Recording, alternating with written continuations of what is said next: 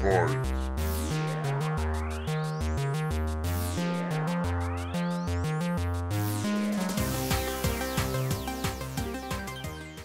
démocratie représentative actuelle, comme elle a été instituée par les représentants, c'est un régime dans lequel le peuple n'a aucun pouvoir. Si nous écrivions nous-mêmes la Constitution, on peut imaginer des systèmes représentatifs où les représentants soient des serviteurs au lieu d'être des maîtres. Incontestablement oui, c'est même la forme de démocratie la plus répandue dans le monde. Euh, le seul problème, c'est qu'il est probablement nécessaire de corriger le caractère représentatif de la démocratie par une plus ou moins grande pincée de démocratie directe et ce que prévoit la Constitution de 1958 en disant que la souveraineté du peuple s'exerce par ses représentants et par le référendum. C'est une révolution, c'est une bombe atomique dans le système de domination parlementaire. Le seul pouvoir qu'on nous donne, qui ne mérite même pas le mot de pouvoir, euh, c'est celui de désigner des maîtres qui vont parmi des gens qu'on n'a pas choisis, contre lesquels on ne peut rien pendant cinq ans. Ceux qui sont le plus aidés sont élus, ceux qui donnent le pouvoir aux riches depuis 200 ans. C'est une réponse à un vrai problème. Je ne suis pas sûr que ce soit la vraie réponse, mais euh, le besoin pour le peuple de s'exprimer directement est une réalité aujourd'hui et ça répond probablement à cette crise profonde que l'on connaît de la démocratie représentative.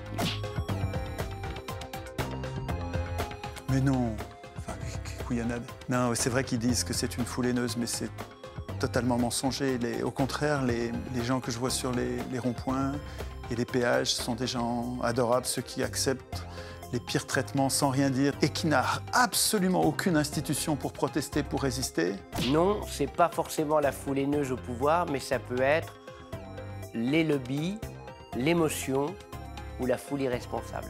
C'est un risque.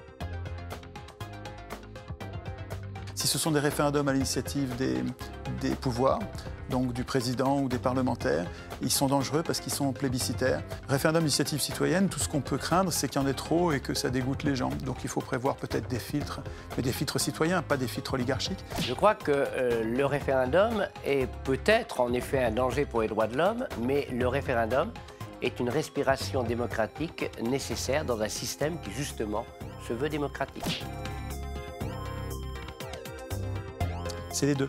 On est dans une prison européenne et une prison française. En fait, en devenant constituant, on va sortir des deux prisons. On sortira de l'Union européenne et on réécrira des institutions françaises et une monnaie française euh, sous contrôle citoyen. Le problème euh, n'est ni l'Europe ni les institutions, c'est probablement le fait que les responsables politiques ont perdu la réalité du pouvoir et que le lieu de la démocratie n'est plus le lieu du pouvoir. Et je crois que c'est le problème fondamental. Non, il faut, passer à la première démocratie, mais c'est à nous de l'écrire.